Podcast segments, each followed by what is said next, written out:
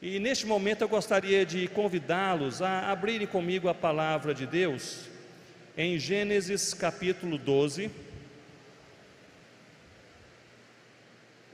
Gênesis capítulo 12, nós leremos a partir do verso 1. E eu gostaria de partilhar com vocês sobre a nossa jornada de fé essa maneira tão peculiar, tão pessoal, tão amorosa, com a qual Deus nos convida, convida você e a mim, a nós caminharmos com Ele, pois somos convidados por Deus a crer. Nós não somos convidados por Deus a ver, a enxergar. Nós somos por Deus convidados a crer, a ter fé. Hebreus 11 nos diz que a fé é a convicção de fatos que não se veem. Você não precisa de fé para crer que a pessoa que está ao seu lado agora, de fato está ao seu lado. Você não precisa de fé para crer que eu estou falando com vocês, vocês me ouvem, vocês me veem, vocês não precisam de fé para isso. Nós não precisaremos de fé quando nos céus estivermos, porque nós veremos o Senhor Jesus face a face será uma eternidade gloriosa. Veremos o nosso Senhor face a face. Mas enquanto nesta caminhada, enquanto nessa jornada cristã, nós somos por Deus convidados a crer, mesmo sem ver, mesmo sem enxergar, mesmo sem tocar, a ter uma convicção profunda em nosso coração que Deus é Deus. Em Hebreus, no capítulo 11, no versículo 6, nós lemos que sem fé é impossível agradar a Deus. Que texto precioso e que texto importante! Sem fé é impossível agradar a Deus. Você pode cantar, você pode ler a Bíblia, você pode pregar, você pode se reunir, você pode ofertar, você pode trabalhar, mas se você não crê, você não agrada a Deus a essência da fé, a centralidade da fé na nossa vivência cristã. Em Efésios capítulo 2, no versículo 8, nós lemos que sem fé nós estamos fatal e eternamente perdidos. Nós podemos ler a Bíblia, podemos fazer parte da igreja, podemos trabalhar com a igreja, mas se nós não cremos, nós estamos perdidos. E nós lemos que que mediante a fé nós somos salvos e essa fé é dom de Deus. Você não compra, não barganha, não aprende em um seminário, não adquire lendo um livro qualquer, mas é dom de Deus ao ouvirmos a palavra de Deus. Esta fé que é dada por Deus, e esta fé que nos faz agradar a Deus, esta fé também frutifica e é sobre isso que eu gostaria de falar com vocês neste início de noite, sobre os frutos da fé. A fé que é colocada em seu coração pelo próprio Deus, para dar frutos, para a sua paz e para a glória de Deus. E assim nós lemos Gênesis capítulo 12. Você pode ficar de pé comigo uma vez mais para lermos a palavra do Senhor. Gênesis capítulo 12, leremos a partir do verso 1. Ora, disse o Senhor a Abrão: Sai da tua terra, da tua parentela e da casa de teu pai, e vai para a terra que te mostrarei. De ti farei uma grande nação, e te abençoarei, e te engrandecerei o nome, se tu uma bênção. Versículo 3, leiamos todos juntos abençoarei os que te abençoarem, e amaldiçoarei os que te amaldiçoarem. Em ti serão benditas todas as famílias da terra. Partiu, pois, Abraão, como lhe ordenara o Senhor, e Ló foi com ele. Tinha Abraão 75 anos quando saiu de Arã, portanto, chamado aqui a peregrinação, a experiência de vida entre Deus e Abraão, entre Abraão e Deus começou aos 75 anos. Levou Abraão consigo a Sarai, sua mulher, e a Ló, filho de seu irmão, e todos os bens que haviam adquirido, e as pessoas que lhes acresceram em Arã. partiram para a terra de Canaã e lá chegaram. Atravessou Abraão a terra de Siquém até o carvalho de Moré, e nesse tempo os cananeus habitavam essa terra.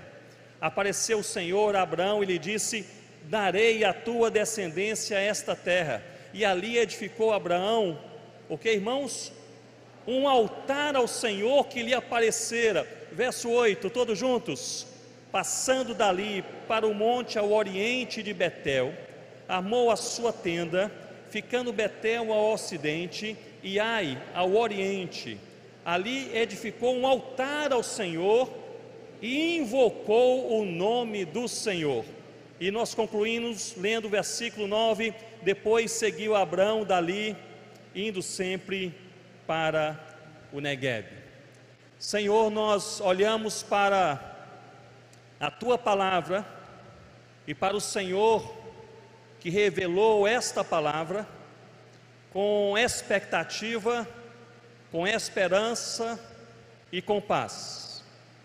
E nós temos nesse início de noite, ó Deus, como igreja aqui reunida, nós temos esta oração, esse pedido.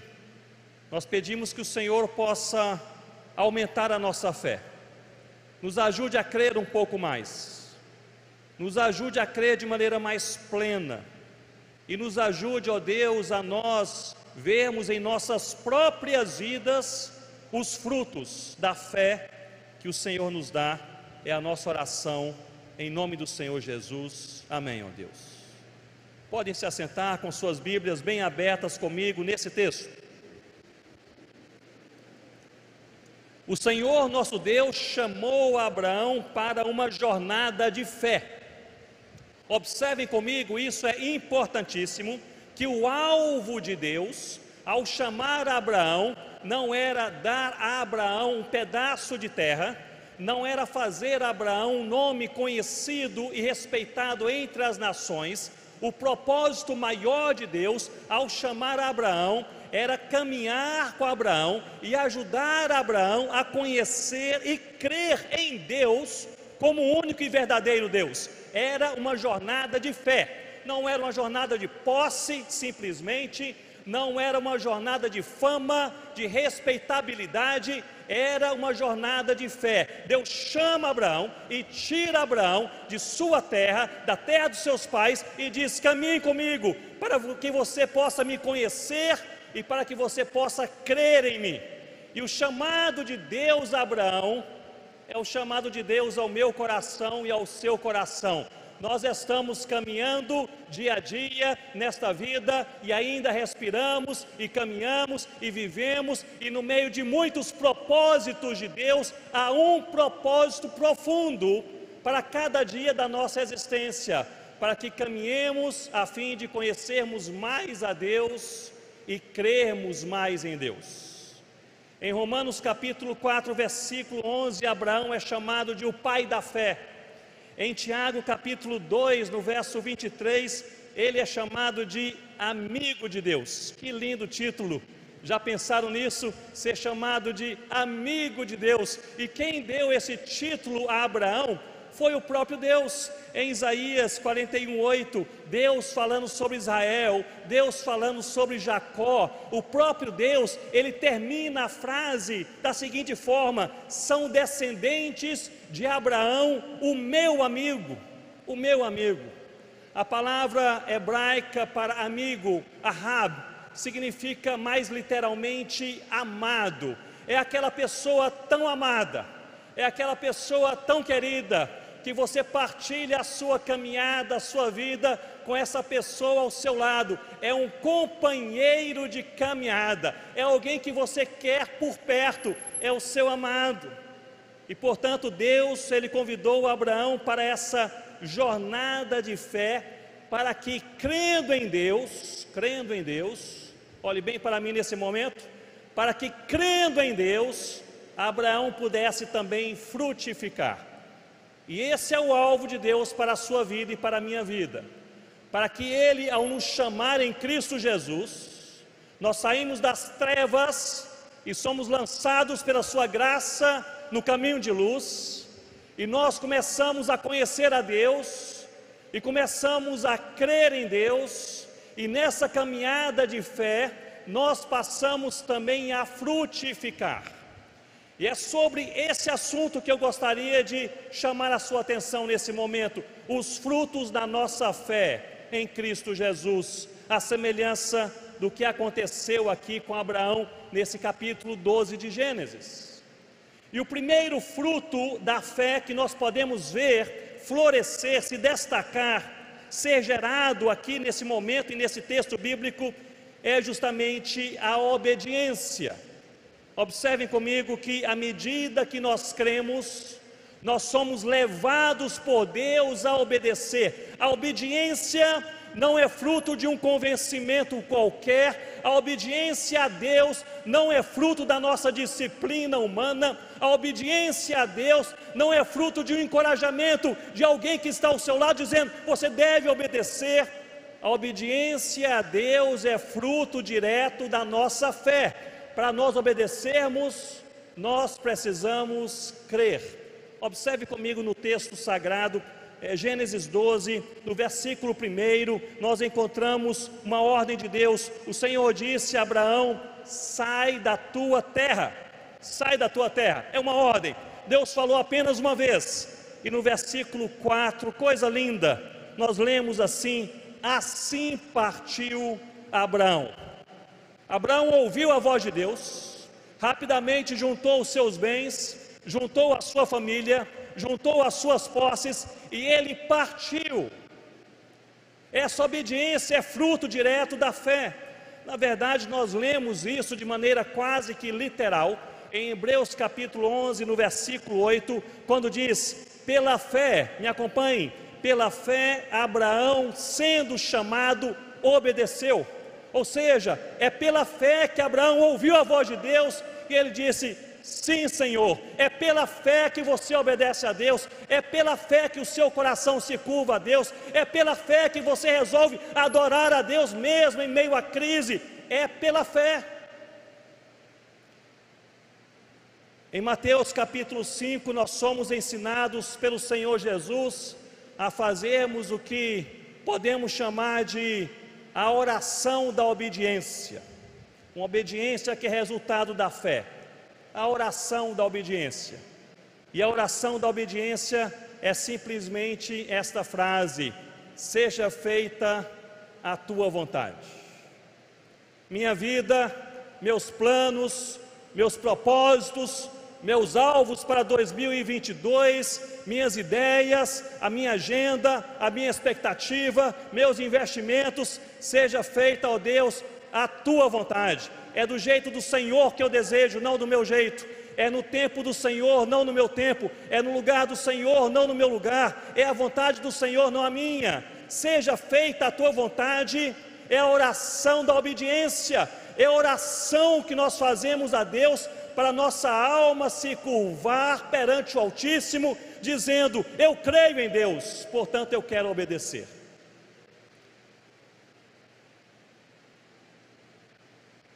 Quando nós passamos, meus irmãos e irmãs, quando nós passamos a crer mais em Deus, nós passamos a conhecer melhor quem Deus é, a Sua santidade, o Seu poder, a Sua presença, o Seu propósito, o Seu amor, a Sua intervenção o Deus que tudo pode, o Deus que tudo vê, o Deus que está presente, o Deus que é o nosso Deus.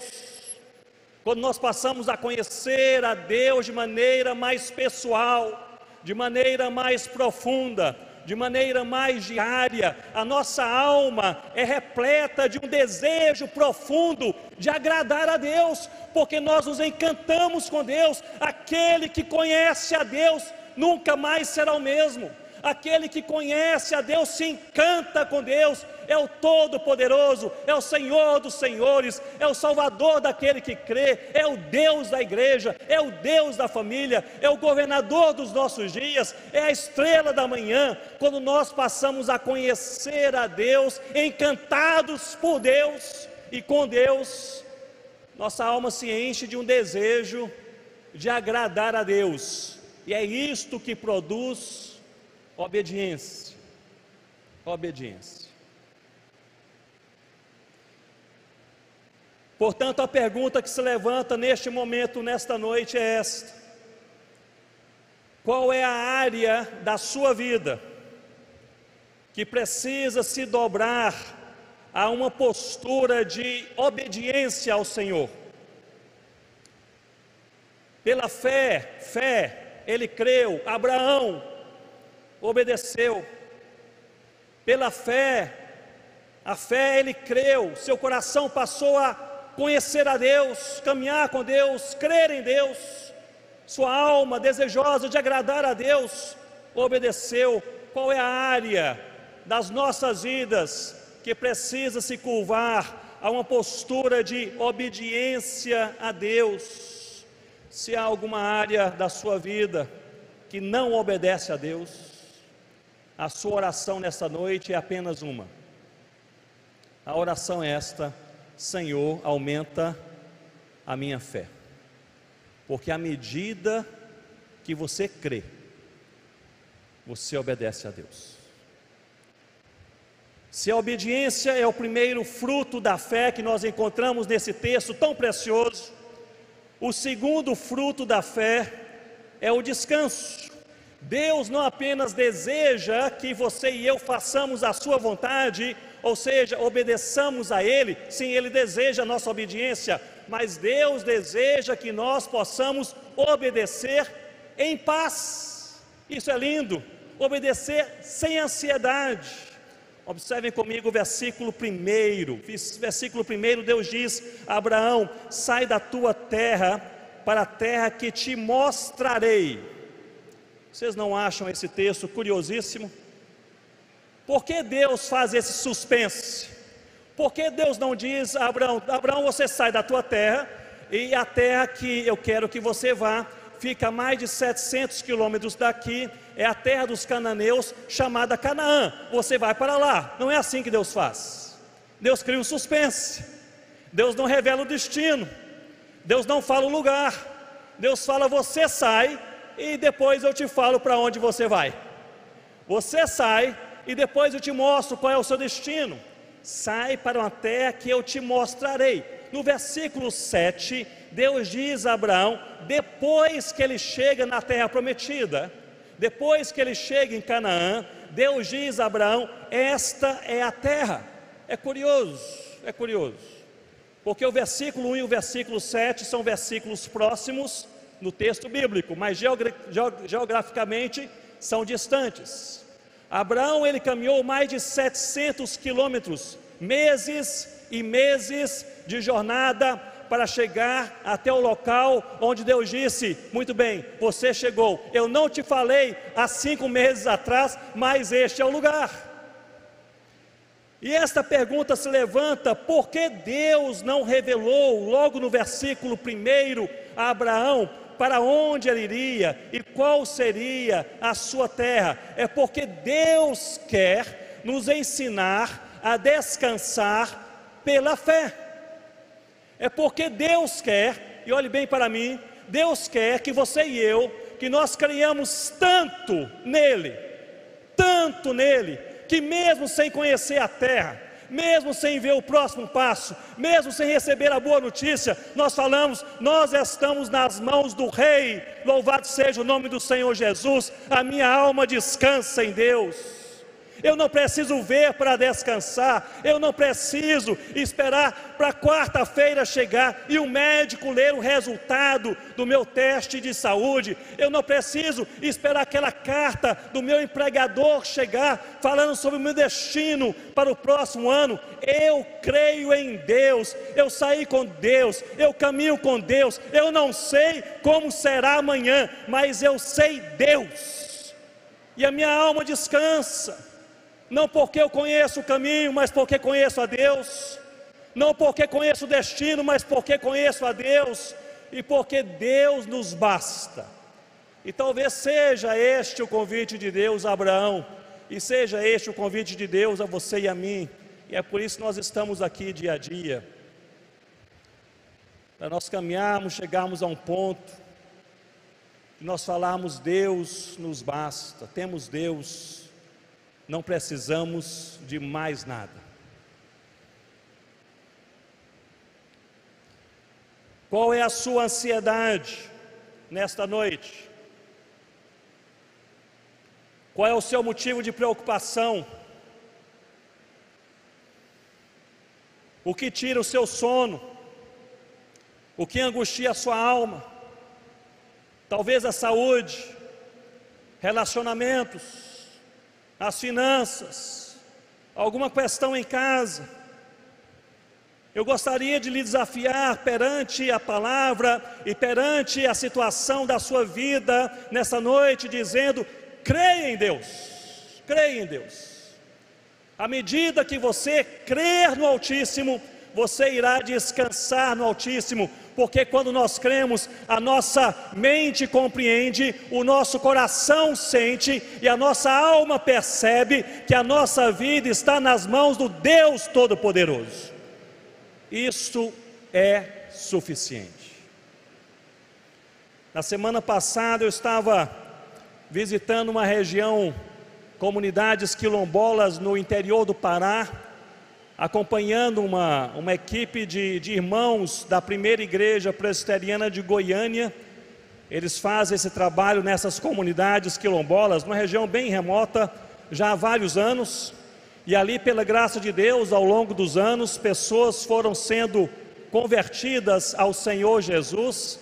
E ali, é, creio que foi no domingo passado, ou foi sábado passado, tivemos um culto à noite e uma daquelas jovens senhoras quilombola que ali estava, ela, ela decidiu dar seu testemunho público, como ela veio ao Senhor Jesus. E ela começou a falar que ela era alcoólatra, e ela depois se tornou uma pessoa viciada em jogos de cartas, e ela está perdendo a sua saúde, está perdendo a sua paz, está perdendo a sua sanidade e está perdendo o seu casamento. Ela ouviu a palavra de Deus e em certo momento do seu testemunho, ela disse: Deus me chamou e eu criei que Ele cuida de mim. E aquilo realmente marcou meu coração, porque uma frase ela resumiu a ligação entre a fé e o descanso. Deus me chamou e eu criei que Ele cuida de mim. Eu quero, meu irmão, minha irmã, falar ao seu coração e ao meu coração, nesse quase fim de ano, dizendo: nós vamos, pela palavra de Deus, na graça de Deus, no poder de Deus, crer em Deus, sabendo que Ele cuida de nós, cuida do nosso casamento, da nossa casa, da igreja do Senhor Jesus, dos nossos caminhos. Você não sabe o que vai acontecer daqui a há cinco minutos, nem eu sei. Você não sabe o que vai acontecer daqui a, a cinco anos, ou no ano que vem, tantas especulações sobre o ano que vem, não é verdade? E a pandemia, e, e, e o comércio, e, e, os empregos, e as viagens, e a situação geral política no país, nós não sabemos o que vai acontecer, mas nós temos uma promessa lindíssima do Senhor Jesus em Mateus capítulo 28, quando ele envia os seus discípulos para a grande comissão, e ele diz, termina aquele envio dizendo: "E eis que estarei convosco". O que ele diz? Vamos falar todos juntos? Todos os dias. Todos os dias. Eis que estarei convosco, é o Senhor do universo Salvador da sua vida, o governador de todas as coisas, o Rei de todos os reis, o Senhor de todos os senhores, o inabalável, a estrela da manhã, o Deus presente, o Emanuel, o conquistador da própria igreja, o noivo. E eis que estarei convosco, convosco. Você não sabe o que vai acontecer daqui a cinco minutos, ou no ano que vem, ou daqui a cinco anos, mas uma coisa você e eu, nós sabemos: nós não estaremos sozinhos um só dia. Não é lindíssimo essa promessa do Senhor Jesus? Estarei convosco todos os dias. Se você enfrenta algum momento de ansiedade em sua vida, você mata essa ansiedade com esta palavra de fé todos os dias. Ele está comigo todos os dias. Mas, Pastor Ronaldo, amanhã é um dia difícil. Estou esperando uma resposta. Estou aqui angustiado, meu irmão, minha irmã, todos os dias. Amanhã não será diferente, todos os dias. Nós estamos em boas mãos, somos convidados a Deus, pela palavra de Deus, na graça de Deus, para a glória de Deus, a descansar em Deus. E se nós não descansamos em Deus, não é falta de convencimento da mente, é falta de fé. Se falta descanso em sua alma, a sua oração e a minha oração deve ser esta nessa noite: Senhor, aumenta a nossa fé. A fé produz obediência. Diga comigo, obediência.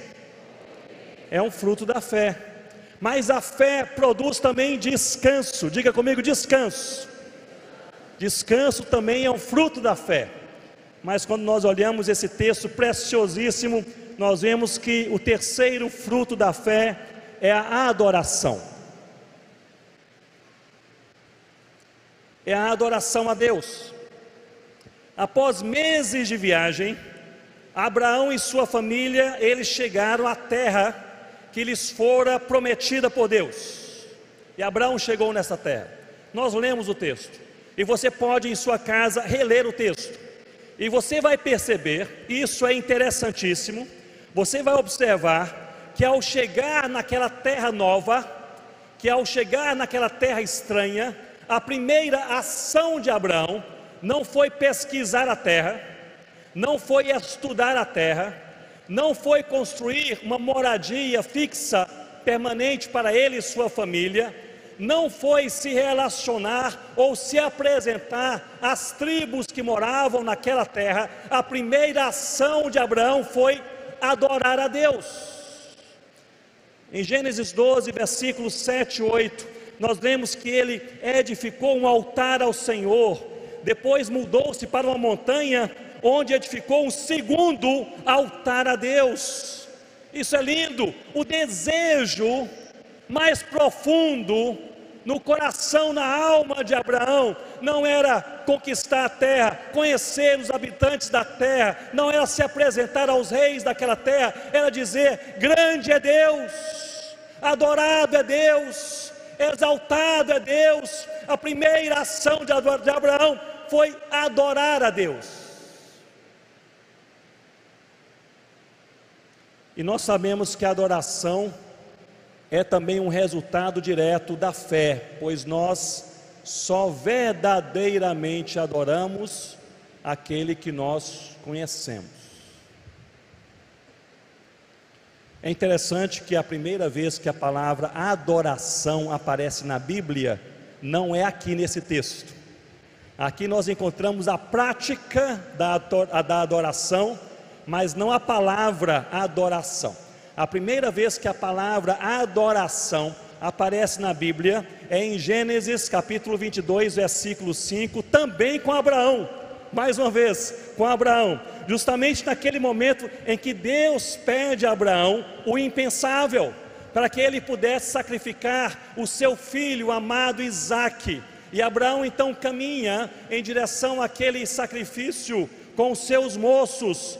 E no capítulo 22, versículo 5, nós lemos assim: E disse Abraão a seus moços: Ficai-vos aqui com o jumento, e eu e o moço no caso Isaac, iremos até ali e havendo adorado, primeira vez que encontramos a palavra adoração no Antigo Testamento, e havendo adorado, nós retornaremos a vós.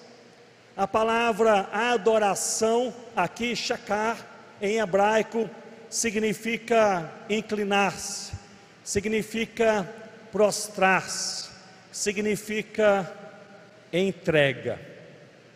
Observe comigo que, e eu acho isso curioso, a primeira vez que a palavra adoração aparece na Bíblia, não há música, não há pastores pregando, não há corais cantando, não há templos, não há liturgia, a primeira vez que a palavra adoração ocorre na Bíblia, há um altar.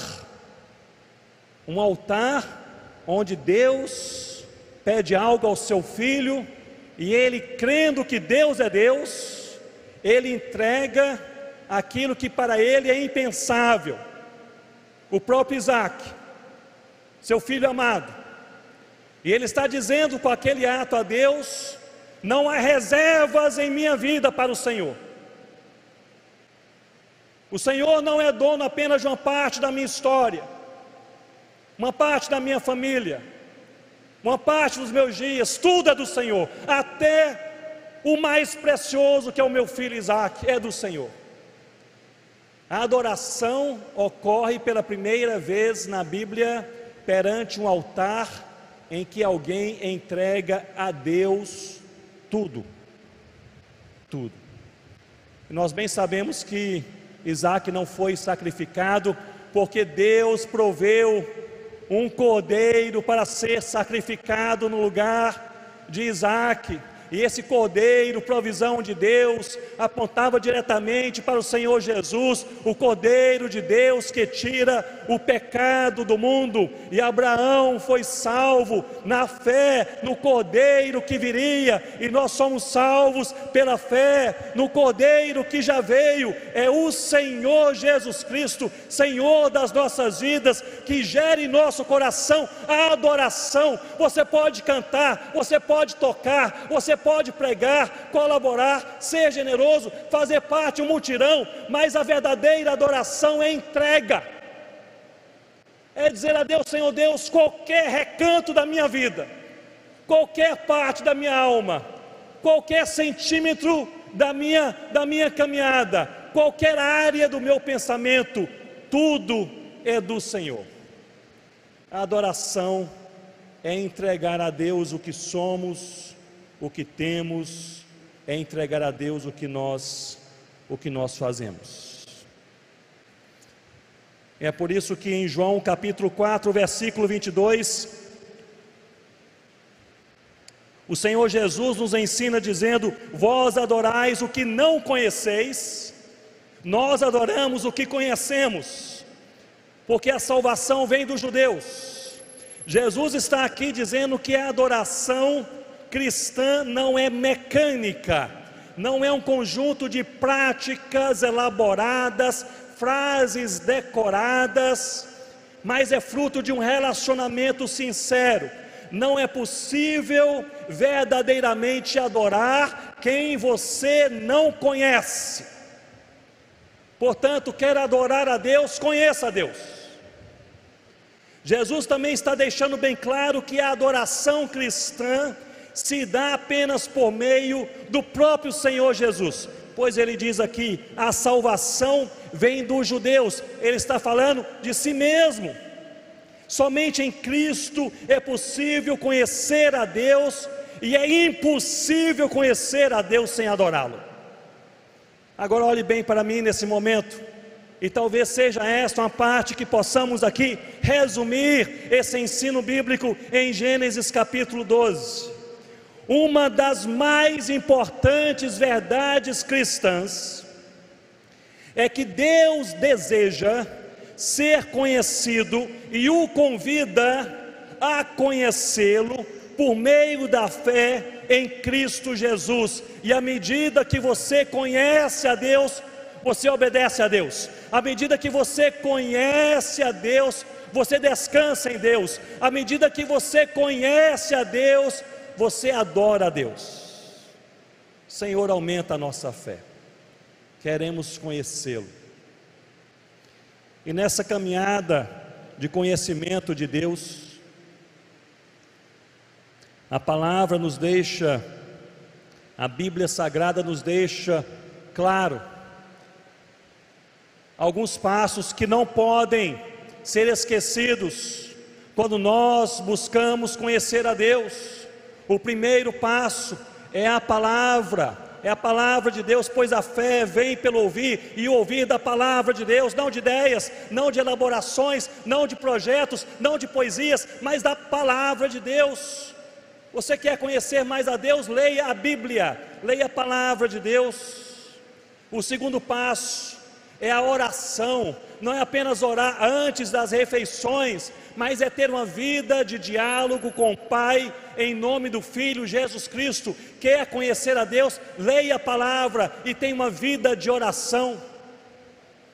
O terceiro passo é a comunhão, é isso que nós estamos tendo, isso que vocês tiveram, não apenas ao longo desse dia, mas ao longo de todo o ano, é nós caminharmos com aqueles que amam e seguem o Senhor Jesus. À medida que nós caminhamos com crentes, nós cremos um pouco mais. E o quarto passo é justamente a adoração seja adoração individual ou coletiva, seja privada, particular ou pública, como esse culto de adoração a Deus, é nós abrirmos a nossa alma e abrirmos a nossa boca e falarmos: exaltado seja Deus. À medida que você abraça a palavra, a oração, a comunhão e a adoração, você e eu somos levados a crer um pouco mais em Deus, conhecendo quem Ele é. Quem Ele é.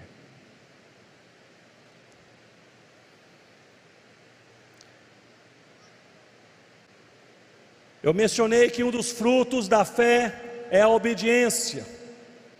Um segundo fruto da fé que nós vemos nessa narrativa bíblica é justamente o descanso.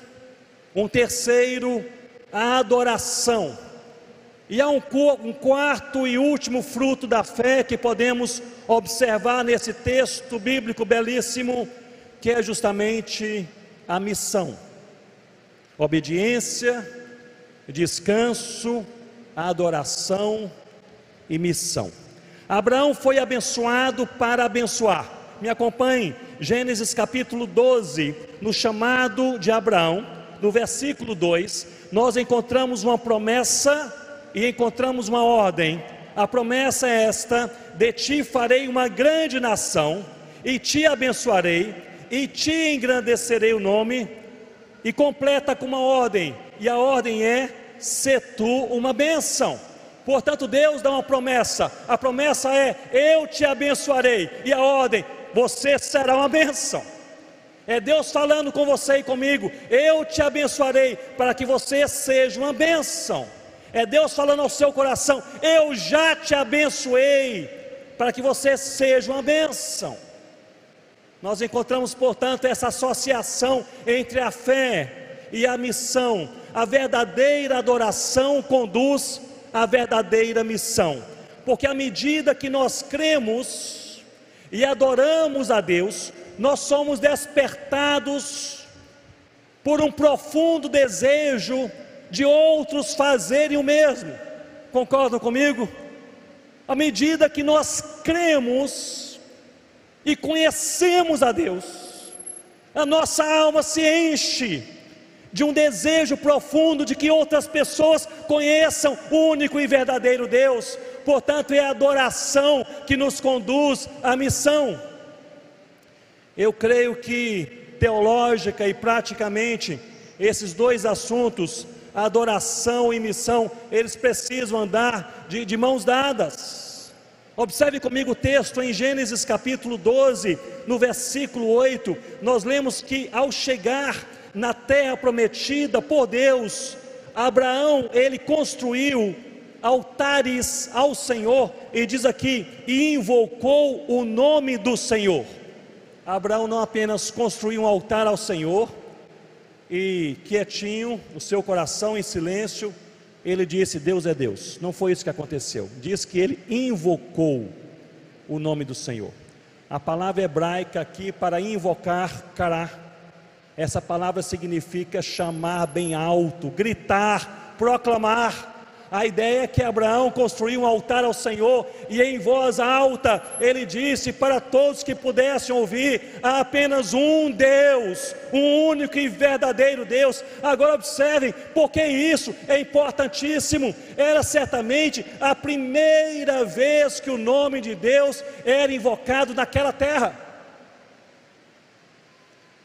E não é difícil imaginar que os habitantes daquela terra estavam de olho naqueles forasteiros recém-chegados, acompanhando quem são eles. Chegou ali uma família com alguns animais, estão em uma tenda, o que eles querem, que língua eles falam, e ali, portanto, o homem vai fazer é uma coisa estranha. O que é? Parece um altar, e Deus move o coração de Abraão e diz que ele invocou, ele gritou bem alto o nome do Senhor. Deus é Deus.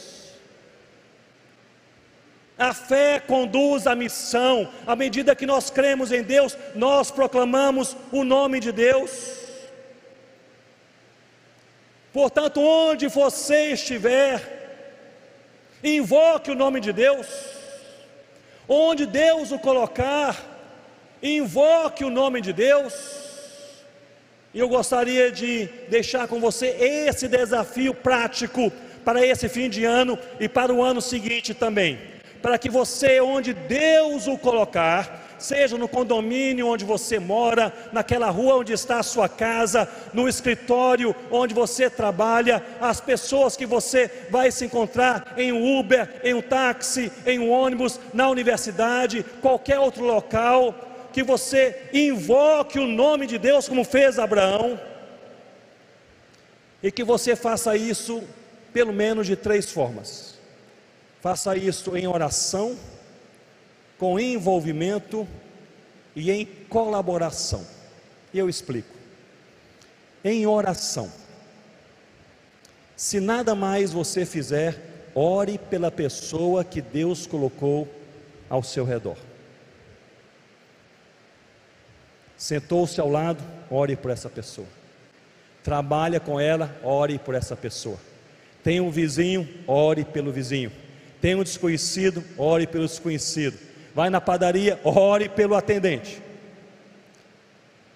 Invoque o nome do Senhor em oração. Ore pela pessoa que Deus colocar ao seu redor nos próximos dias e meses, para a glória de Deus.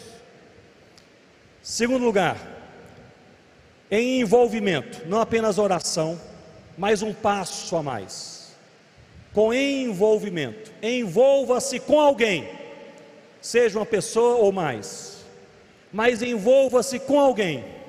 Faltam poucos dias para o final do ano. Você pode fazer desta sua oração para o ano seguinte: Deus que no ano de 2022, não sei sobre outras coisas, mas um pedido eu faço que o Senhor me ajude a eu me envolver com alguém, levando essa pessoa a conhecer o Senhor Jesus, a dizer que Deus é Deus, assim cantar com Deus, a crer em Deus e crer o suficiente para adorar a Deus. Envolva-se com alguém. Oração, envolvimento em terceiro lugar, em colaboração. Colabore com algo, especialmente com algo na sua igreja local. Na sua igreja local. Seja você desta igreja Presbiteriana das Graças, seja você de outra igreja local, colabore. Procure um, um líder da sua igreja local nos próximos dias e diga simplesmente: Eu quero ajudar. Onde está a necessidade? Eu tenho certeza absoluta que você não volta para casa sem trabalho. Tenho certeza absoluta. Eu quero ajudar. Eu quero orar, eu quero me envolver com alguém lá fora, trazendo ao Senhor Jesus, mas eu quero ajudar aqui também, com projetos que estão proclamando o nome do Senhor Jesus. Eu quero me envolver. Eu fico impressionado com a fé do nosso pai Abraão, que foi chamado, e talvez tenha sido por isso que ele foi chamado amigo de Deus, porque chegou naquela terra estranha, antes de se apresentar às pessoas, antes de construir sua casa, antes de fazer uma pesquisa, ele levantou um altar e ele invocou o nome do Deus único e verdadeiro. Esta é a nossa caminhada de fé. Esta é a sua caminhada de fé. Deus o convida a crer e crer o suficiente para obedecer. Diga comigo, obedecer. crer o suficiente para descansar. Diga comigo, descansar. Crer o suficiente para adorar. Diga, adorar. E crer o suficiente para cumprir a missão. Repita comigo, cumprir a missão. Que Deus ele faça crescer a fé em meu coração e em seu coração. Em nome do Senhor Jesus, para que possamos obedecer, possamos descansar, possamos adorar, possamos cumprir a missão para a paz em nossas almas, para a bênção dos nossos vizinhos e para a glória de Deus em nome do Senhor Jesus. E eu gostaria de encerrar trazendo à sua mente um pouco da história de um homem de Deus, cuja história não é muito conhecida, mas um homem que teve uma vida impressionante de fé no Senhor Jesus. O seu nome é John Welsh, ele nasceu em 1570 na Escócia e ele foi o genro do famoso John Knox, reformador na Escócia. Em sua infância, o John Welsh, ele foi um, um menino rebelde. Na pré-adolescência, ele deixou a casa dos seus pais, se juntou a um grupo de assaltantes e ele passou a roubar as pessoas no interior daquele país. Na casa, com o coração aflito, seus pais diariamente de joelhos oravam, dizendo: John Welsh pertence ao Senhor, ele pertence ao Senhor. Um dia, no meio de um assalto, quase matando uma pessoa, enquanto ele praticava o mal, alguma coisa incomodava a sua alma. Ele voltou no dia seguinte para a casa dos seus pais, jogou-se de joelhos, pediu perdão aos seus pais, pediu perdão a Deus. Seus pais abraçaram aquele adolescente John Welsh e ali ele entregou a sua vida ao Senhor Jesus. Foi enviado para Edimburgo por seus pais para estudar teologia, pois ele desejava ser um pregador da palavra de Deus, um jovem inteligente, precoce ele começou rapidamente a, a, na sua adolescência ainda, chegando ali em Edimburgo, nesse, nessa universidade teológica, ele começou a aprender latim, a, a aprender a grego, e ele terminou o seu mestrado em teologia quando ele tinha 18 anos. Era um jovem precoce.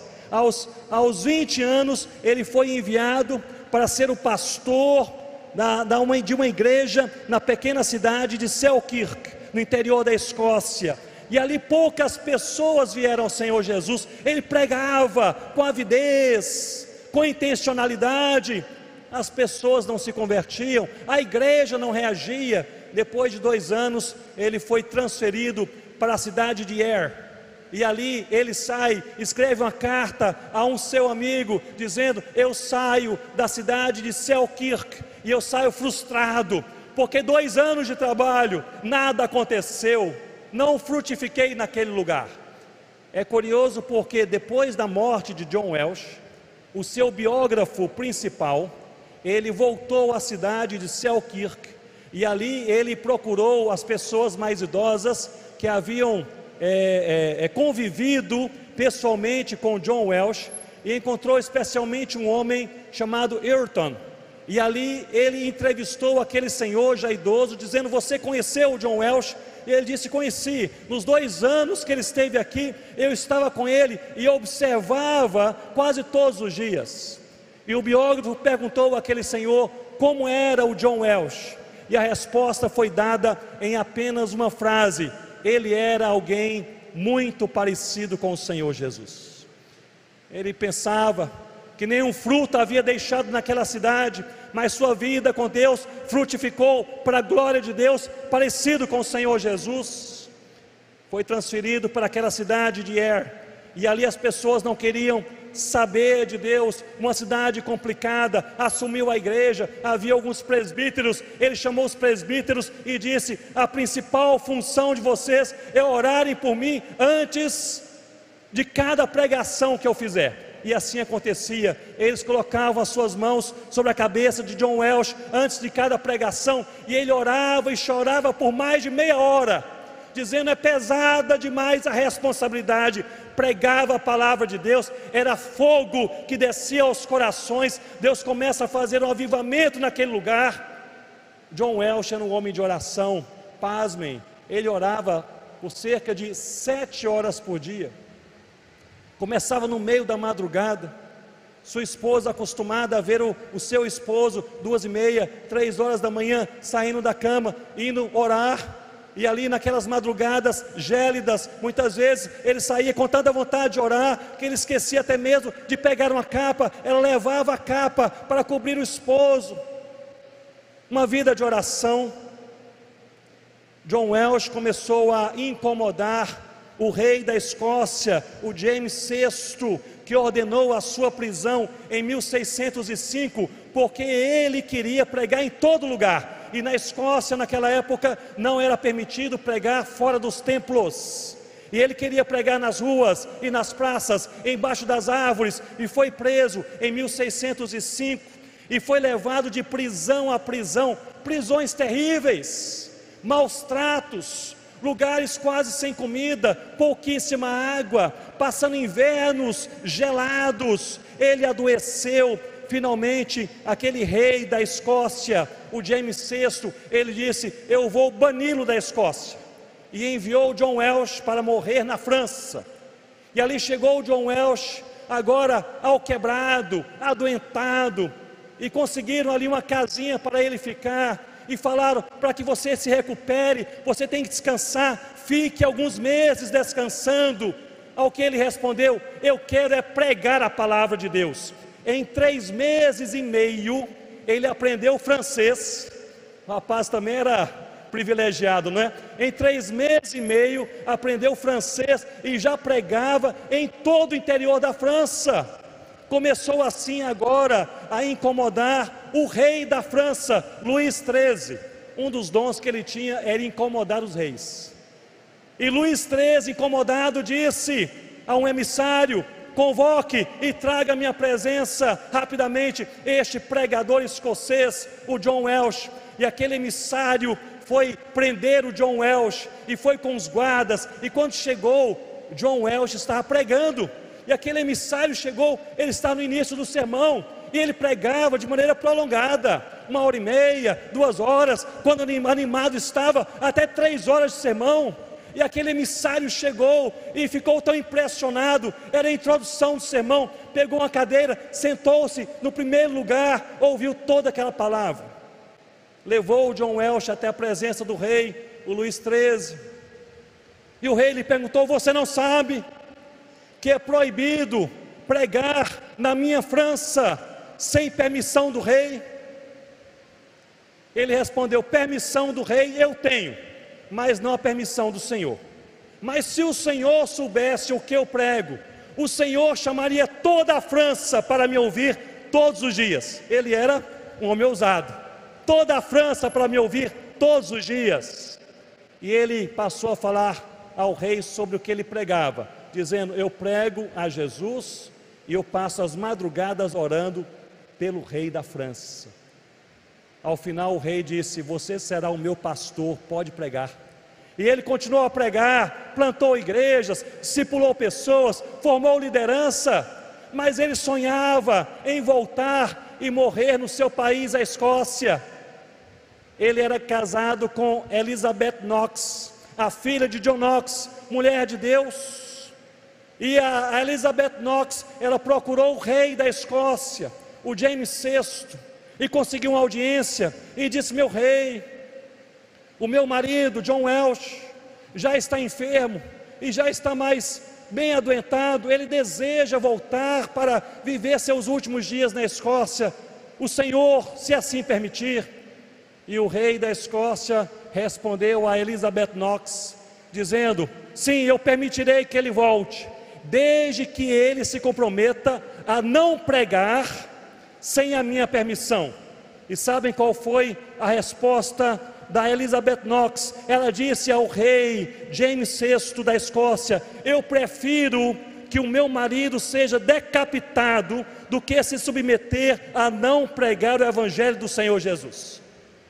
Era filha do John Knox mesmo. mulher de Deus. O John Welsh não conseguiu voltar para a Escócia. Permitiram que ele fosse até a Inglaterra, em Londres. Ali ele chegou, deram-lhe um púlpito para que ele pudesse pregar a palavra. Pregou o seu último sermão durante duas horas. Foi para uma sala ao lado descansar e ali ele partiu. Deus o chamou no dia 2 de abril de 1622, aos 52 anos. A sua esposa Elizabeth Knox, ela dizia que constantemente seu marido saía da cama durante a madrugada para orar. E vez por outra, preocupada com o frio, ela ia levar uma capa para abrigá-lo, e ao chegar o encontrava sempre de joelhos, orando em lágrimas, repetindo a mesma frase que o seu pai, John Knox, o pai da Elizabeth, orava e repetia a Deus, dizendo: Senhor, dá-me a Escócia ou morro. Senhor, dá-me a Escócia ou morro. Ali no silêncio do seu quarto, sozinho ou ao lado da sua esposa, ouvia-se esta oração que era um resultado direto da fé. A fé que nos leva à obediência, a fé que nos leva ao descanso, a fé que nos leva à adoração e a fé que nos leva à missão. Para Cristo, por Cristo, para a glória de Cristo. Vamos orar? Curve a sua cabeça, ore comigo nesse momento.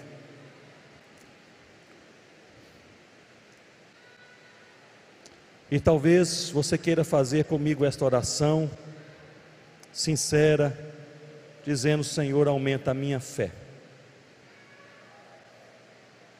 Eu quero obedecer um pouco mais. E se há áreas na sua vida que não estão curvadas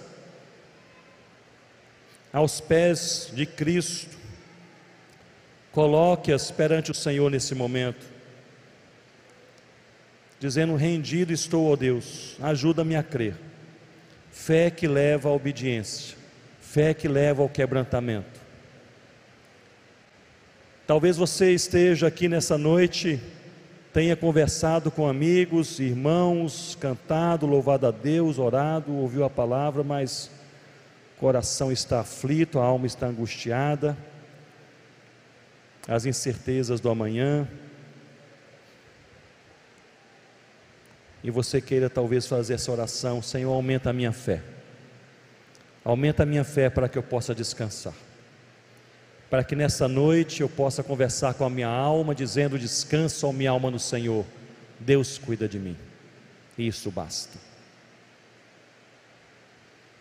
Talvez haja algo em sua vida que você ainda não entregou a Deus. É aquele quarto secreto da alma, da mente, da prática diária.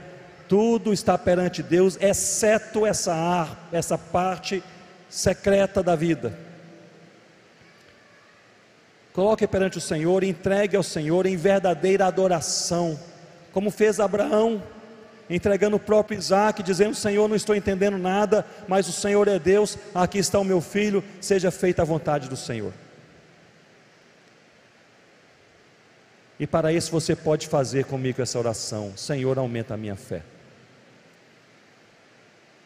Ou talvez haja realidades na sua vida que precisam de uma intervenção de Deus para que você seja sal que salga, luz que brilha, árvore que frutifica e cumpra a missão. Em oração, em envolvimento, em colaboração, de qualquer outra maneira. Se é este o teu caso também, você pode fazer comigo essa oração: Senhor, aumenta a minha fé. Fiquemos de pé uma vez mais, oremos ao Senhor. Senhor Deus, nós Louvamos ao Senhor, porque o Senhor é Deus. O Senhor é Deus presente e não precisa nem da nossa fé para ser Deus, mas cheio de graça, misericórdia. O Senhor nos ajuda a crer. E no meio de um mundo confuso, ideias extremadas, falta de certeza sobre quase qualquer coisa, o Senhor nos chama, como chamou Abraão milhares de anos atrás, para essa jornada de fé, e por isso que nesta noite de domingo nós olhamos para o Senhor e fazemos essa oração sincera, em nome do Senhor Jesus, aumenta a nossa fé. Nos ajuda a crer o suficiente para obedecer, a crer o suficiente para descansar a nossa alma, a crer o suficiente para adorar o Teu nome, entregar ao Senhor até mesmo as áreas mais secretas da nossa, da nossa vida a crer o suficiente para sermos usados pelo Senhor, nos propósitos do Senhor, nas oportunidades que o Senhor nos dá e nas oportunidades que o Senhor nos dará. Sejamos sal que salga, luz que brilha, árvore que dá frutos para a glória do Senhor. Ó Deus, nós lemos na carta aos Hebreus, falando sobre Abraão, dizendo que pela fé, Abraão, quando chamado, foi a voz do Senhor, foi a palavra do Senhor, foi o chamado do Senhor. Pela fé, Abraão, quando chamado, obedeceu. Ó Pai, essa também é a nossa oração. Ajuda-nos a ouvir a tua voz, a sermos transformados pelo teu Santo Espírito e a crermos o suficiente para que o teu nome seja exaltado em nossas vidas. É a nossa oração em nome de Jesus. Amém, Senhor Deus. Que Deus os abençoe.